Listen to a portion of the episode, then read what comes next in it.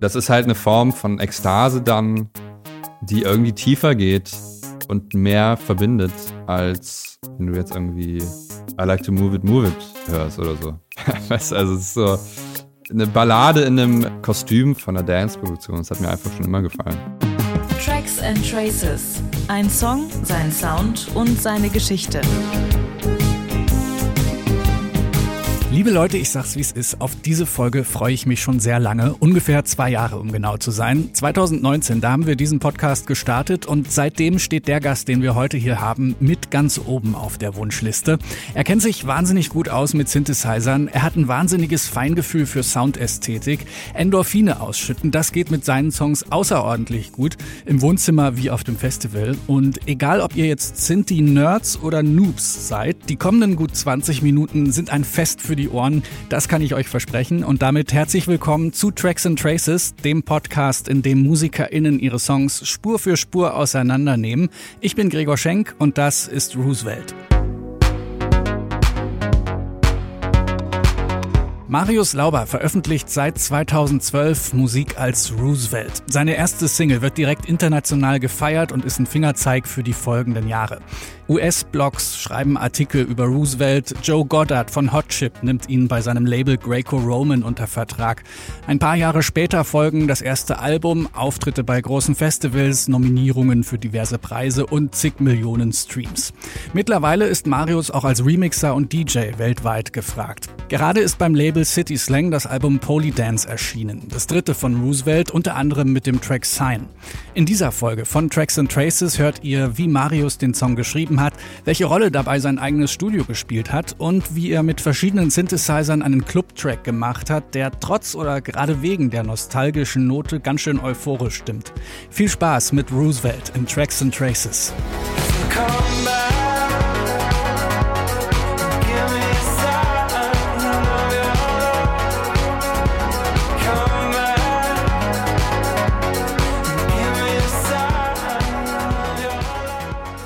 Hallo, ich bin Marius und ich produziere seit acht Jahren als Roosevelt. Der Song Sign ist entstanden kurz nach meiner bisher längsten Tour. Das war 2018 und 2019. Die Tour hat uns als ganze Band eigentlich um die ganze Welt gebracht. Wir haben sehr viele Festivals auch gespielt. Und im September, Oktober 2019 bin ich noch auf DJ-Tour gegangen in den USA und war dann ganz schön ausgelaugt und bin zurück nach Köln gekommen und habe eben versucht, Songs zu schreiben für das nächste Album. Und da gibt's auch keine klare Formel, nach der ich da schreibe oder an die ich da denke, während ich erste Ideen sammle, sondern das ist alles sehr impulsiv und man setzt sich an verschiedene Instrumente, sucht nach verschiedenen Samplen, sucht nach verschiedenen Songs, die irgendwas inspirieren könnten, spielt ab und zu FIFA, guckt irgendwo auf YouTube nach Synthesizer-Demos, weil man irgendwie sich einen neuen kaufen will. Also diese Zeit, wo man eben irgendwie so auf Standby ist für Inspiration und wo man eben nach neuen Sachen sucht. Und Sign ist dann tatsächlich am Klavier entstanden.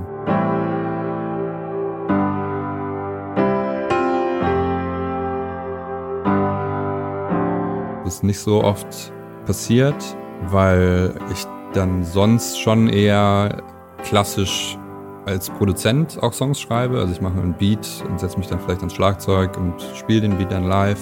Kommt vielleicht eine Bassline dazu und so kommt dann irgendwie Layer für Layer, entsteht ein Song. Auf Sign war das schon anders, weil dieser Song am Klavier entstanden ist mit komplettem Gesang, mit allen Akkorden. Aber es war eben eine Ballade. Also es war eben ein Song auf dem Klavier. So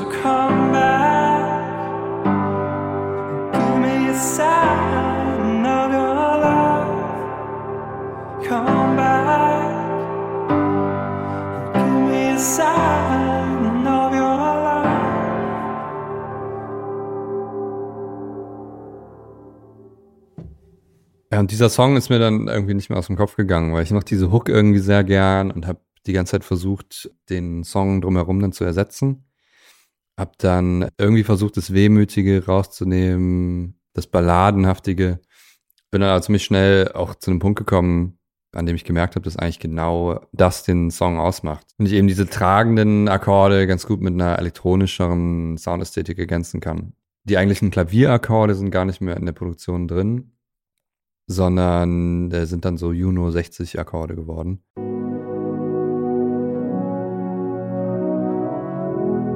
sind sehr detuned, die Akkorde, durch so einen sehr langsamen LFO.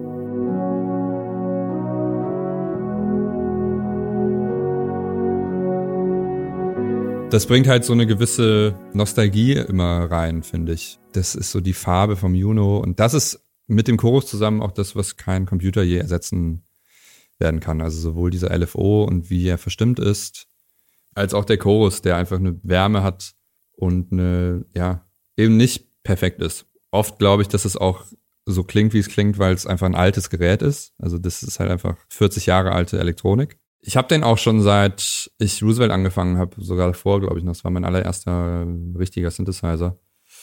Den haben wir sogar am Anfang mit auf Tour genommen. Der sieht mittlerweile auch sehr, sehr zerstört aus und war schon ein paar Mal in Reparatur. Vielleicht klingt er deswegen auch so, wie er klingt.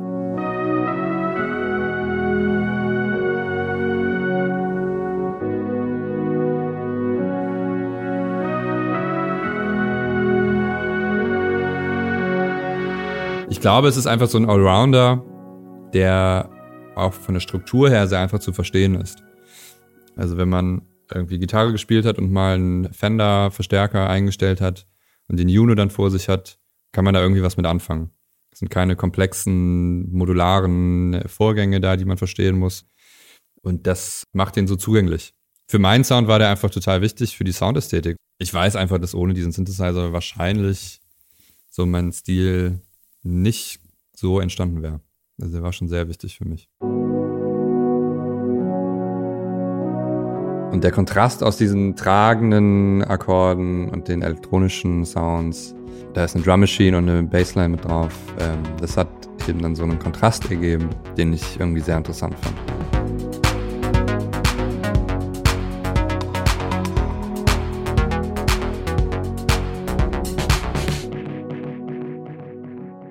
Karneval 2019, das ist immer eine ganz gute Zeit, um in Köln äh, sich zu isolieren, da habe ich mein neues Studio gebaut im Kölner Westen, bisschen außerhalb. Und die Platte jetzt, wo auch Sein drauf ist, ist komplett da entstanden und hat sich so ein bisschen nach der ersten Platte angefühlt, die ich komplett konzentriert in meinem eigenen Studio machen konnte.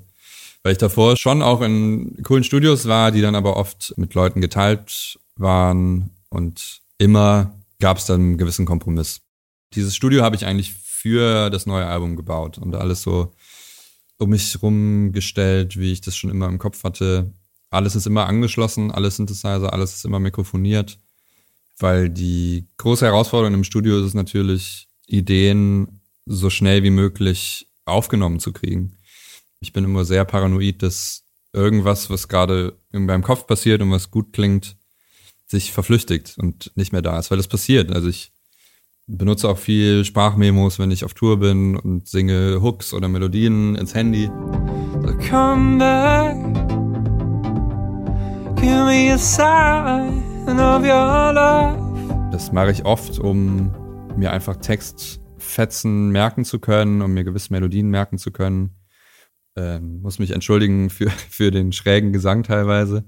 Aber das ist dann halt oft Boxen auf voller Lautstärke, Handy nah an den Mund gehalten und dann äh, das gesungen, was gerade so ungefiltert rauskommt. Und teilweise sind die Textzeilen dann schon da, das hört man auch auf der Sprachnachricht. Teilweise ist es dann aber noch so ein komisches, falsches Englisch. I'm not falling in your side. We've been lost calling the night. Genau, und im Studio ist es mir eben sehr wichtig, da so eine Spielwiese zu erstellen mit einem Kreis aus Instrumenten um mich rum, die alle eben angeschlossen sind. Dass es eben echt nur zwei Sekunden dauert, bis man eine Bassline einspielen kann oder selbst ein Schlagzeugpart kann man einfach nur zum Schlagzeug gehen und auf Aufnahme drücken.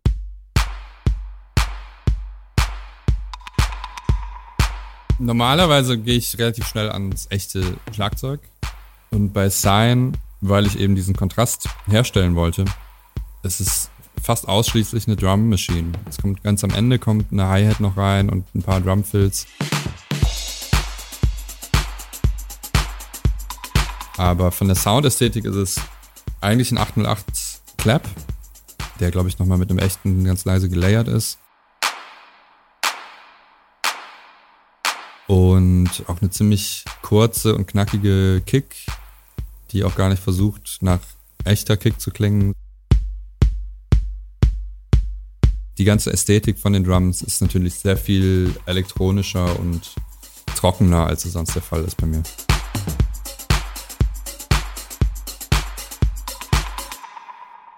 Ja, also die 808 war halt eine Drum Machine, die quasi gebaut wurde, um Drums zu ersetzen. In der Zeit, in der es noch nicht so einfach war, für jemanden, der ein kleines Studio hat, äh, Drums aufzunehmen. Und das Ziel, Drums zu ersetzen, hat sie natürlich komplett verfehlt. Wie auch viele andere Drum Machines. Also, wenn ich da so an Lin Drum oder so denke. Das klingt natürlich komplett anders, als es sollte von den Erfindern. Aber gerade durch diese sehr speziellen Sounds sind ja teilweise ganze Musikstile entstanden. Disco und vor allem Hip-Hop und natürlich auch viele Popproduktionen wären ohne 808 so nicht entstanden. Die Drums sind ja sehr, sehr Vierviertel und straight, machen ja wenig abseits vom Backbeat. Und was ich mit der Basslinie versucht habe, war eben um die Kick- und Snare-Schläge herumzuspielen. Also ganz wenige Noten sind tatsächlich auf dem Backbeat.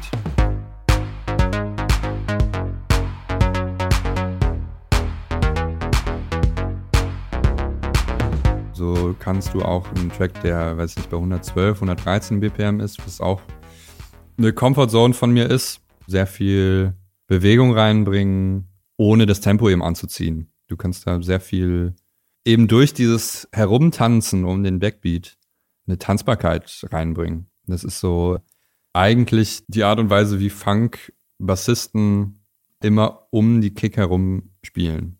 Wie Bootsy Collins oder auch eigentlich alle Basslines bei Chic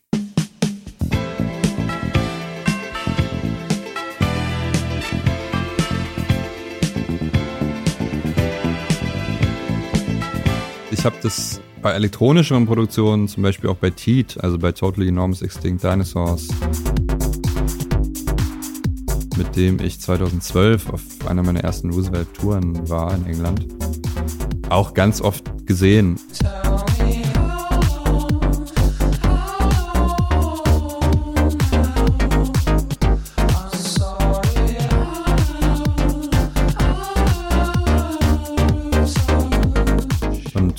Heat war auch eine Inspiration für diesen Track, was so das Klangbild insgesamt angeht.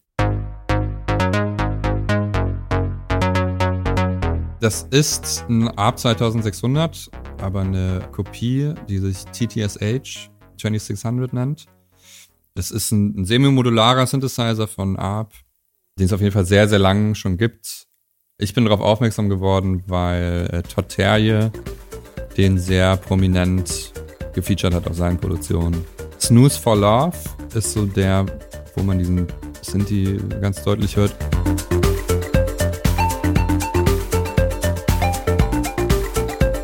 Aber selbst bei Inspector North hat er ausschließlich den Synthesizer benutzt. Also auch für Drums, selbst für die Hi-Hats. Das ist nichts anderes als der Synthesizer. Und das zeigt so ein bisschen die Bandbreite, die man mit dem Synthi hinbekommt.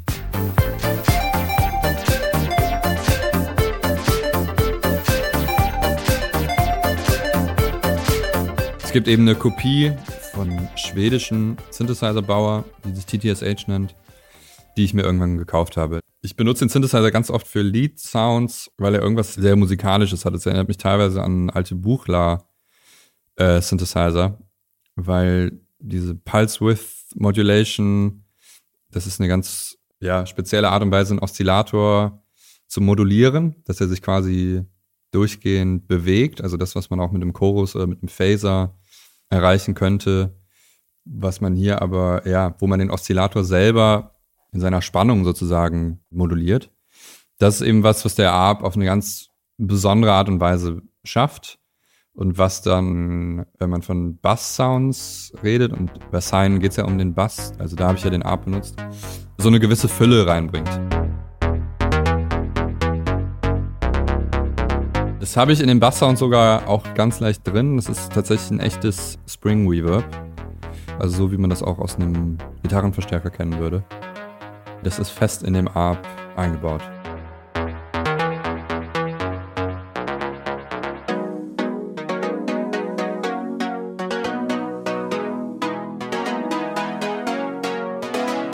Ich habe dann auf dem Juno versucht, eben den Rhythmus von der Bassline aufzunehmen, um ja den ganzen Track so ein bisschen mehr in so eine hausige Richtung, sage ich mal, zu führen. Damit es eben dann auch ein Track wird, den man, sage ich mal, in einem DJ-Set spielen kann, der auf dem Festival funktioniert. Und das war insgeheim, glaube ich, schon auch das Ziel bei Sign, dass es eben so ein Kontrast wird zwischen den tragenden Akkorden und eigentlich eine Techno- oder House-Produktion. Genau, und dazu braucht es eben noch Akkorde, die rhythmisch das auch mitmachen. Und da habe ich auf dem Juno das eben gelayert, habe mich ziemlich strikt an den Rhythmus von der Bassline gehalten. Ja, und da gibt es verschiedene Layer. Einmal so volle Akkorde. Einmal, das habe ich äh, Balearic-Akkorde genannt, das weil das so mich so ein bisschen an Steel Drums erinnert, diese Zweiklänge. Und so layer ich dann oft verschiedene Akkorde, oft auch verschiedene Synthesizer aufeinander.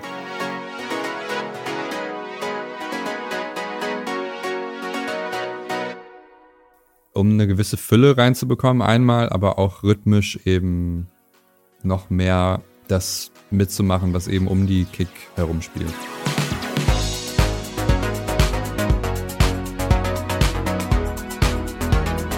Und so kommt dann eben im Verlauf des Tracks eine Tanzbarkeit rein und so war für mich dann der Kontrast geschaffen, den ich in dem Track haben wollte. Ich wollte so ein bisschen am Anfang vom Song etwas etablieren, was am Ende des Songs so ein Déjà-vu-Moment ergibt. Einmal sind es die tragenden Akkorde mit dem Field Recording aus New York.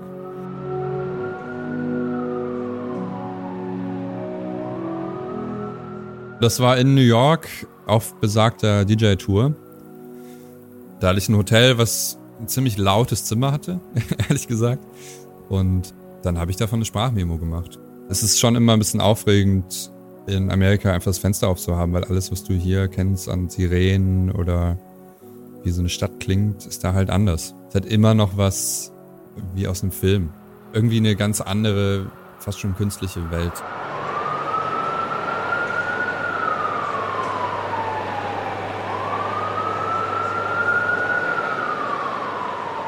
Es ist aber auch diese Liedmelodie, die am Anfang eben angeteasert wird.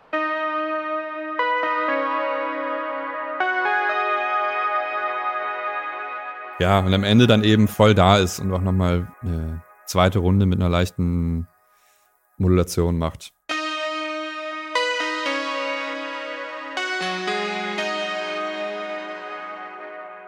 Der Sound ist ein Juno, aber auch ein CP70, also ein Yamaha äh, elektronischer Flügel.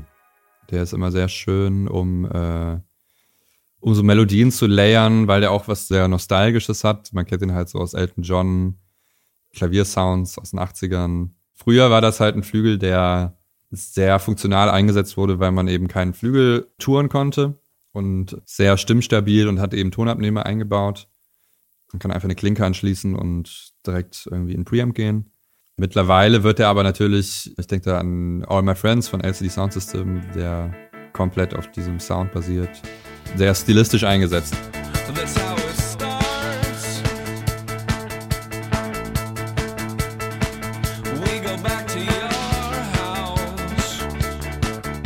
Der hat irgendwie eine, eine Fülle. Ich glaube, es ist auch, weil der dann vielleicht doch leicht verstimmt ist. Das gibt dem Song irgendwie eine gewisse Soundästhetik und genau deswegen habe ich diese Melodie. Das ist ein Juno äh, 106 diesmal mit einem CP70 gelayert.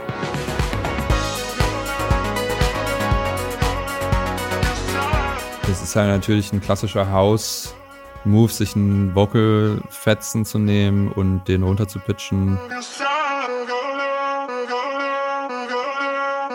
Ist übrigens nicht runtergepitcht, weil sonst wäre es ja tatsächlich out of tune dann oder in einem anderen Key, sondern es ist äh, formant geschiftet. Das ist was, was zum Beispiel der Alter Boy von Soundtoys kann, was ich live auch schon mal gemacht habe mit einem Electro Harmonics Pedal. Kann man auch formanten shiften. Und das gibt einem eben die Möglichkeit, im Key zu bleiben, aber die Stimme klingen zu lassen wie runtergepitcht. Das fand ich schon immer sehr interessant. Das habe ich am Anfang auf jeden Fall auf mehreren Produktionen gemacht. Ich kann mich da an Country Boy Cover erinnern von Super Pitcher.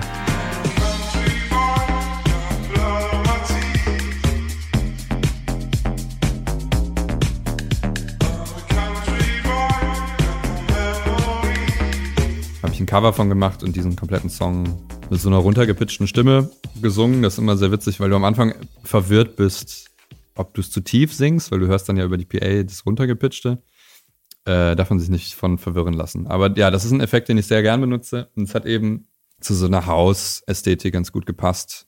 You are slowly moving out of sight. We've been lost, calling it a night. Dieser ganze Song ist für mich eben aus so einer nach dem Goldrausch-Situation geschrieben. Du bist auf Tour und Natürlich ist es nicht glamourös besonders, also auf unserem Level zumindest nicht.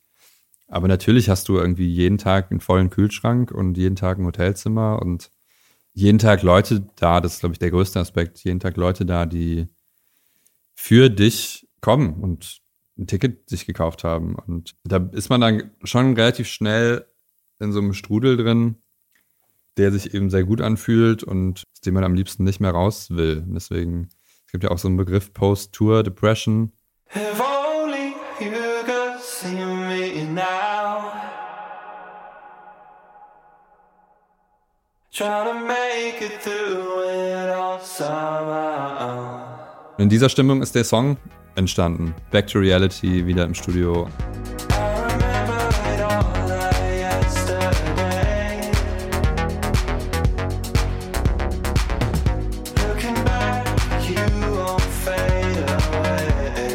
Ich mag das einfach trotzdem eine euphorische Stimmung mit Melancholie zu kreieren. Also ich glaube auch, der Song funktioniert gerade weil es für mich zumindest immer sehr besondere Momente sind, wenn man auf einer Tanzfläche solche Momente zusammen erlebt. Also wir haben noch nie Songs, die dir sagen, dass du jetzt eine Good Time haben sollst. Noch nie so viel gegeben wie es gibt so einen Prinz Thomas Remix von This Sweet Love von James Jewel. Das ist halt ein wahnsinnig trauriger Song.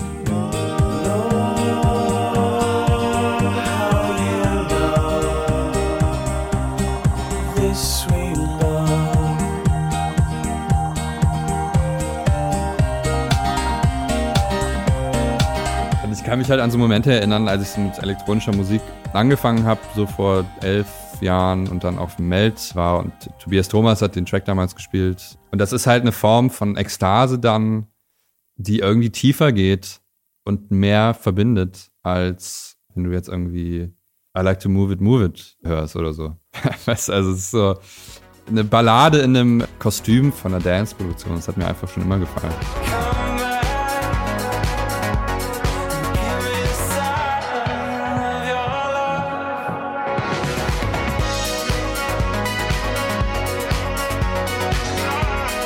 Das war das Ziel so mit Sign. Das gerade durch diesen Kontrast mit tragenden Vocals und tragenden Akkorden, aber eben doch mit einer Techno-House-Drum Machine und Bassline eben so einen Track zu erschaffen, der irgendwie beides kann. Also der Sinn macht, wenn man den mit Herzschmerz zu Hause auf dem Kopfhörer hört, aber der auch Sinn macht zur Peak Time auf dem Festival, wenn ein DJ den spielt.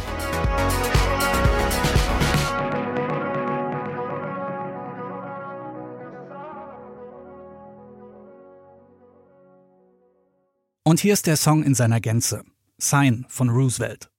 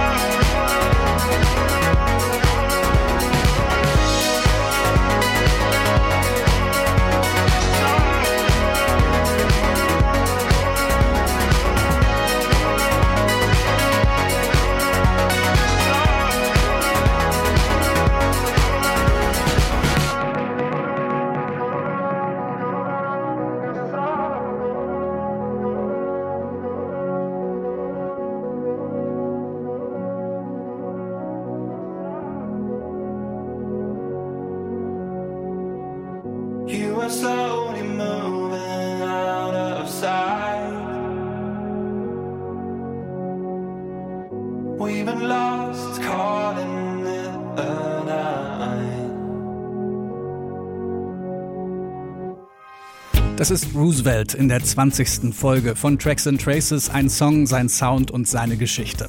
Tja, ein Song, der zu Hause mit Kopfhörern genauso gut funktioniert wie zur Peak Time auf dem Festival. Das war jedenfalls das Ziel, sagt Marius. Man kann ja leider gerade nicht erleben, ob er das zweite Ziel erreicht hat, aber da bin ich mir ziemlich sicher, dass dieser Song irgendwann sehr viele Menschen nicht nur emotional, sondern eben auch physisch bewegen wird. Marius hat mir nach der Aufzeichnung noch gesagt, er glaubt, das Wiederkehren von lauter Musik in schwitzigen Räumen, das wird sich so anfühlen wie nach einem Stromausfall im Club. Ja, und das sind ja auch immer die besten Momente. Bis dahin empfehle ich erstens, unterstützt eure LieblingsmusikerInnen. Zweitens, empfehlt diesen Podcast weiter, sagt's allen, die ihr kennt. Stöbert gerne auch mal im Backkatalog. 20 Folgen gibt's ja mittlerweile. Findet ihr alles auf Detektor FM sowie in der Podcast-App eures Vertrauens, Spotify, Apple Podcasts und so weiter. Abonniert Tracks and Traces, damit ihr nichts verpasst. In zwei Wochen geht's nämlich schon wieder weiter. Bis zum nächsten Mal sage ich, Gregor Schenk. Danke fürs Zuhören.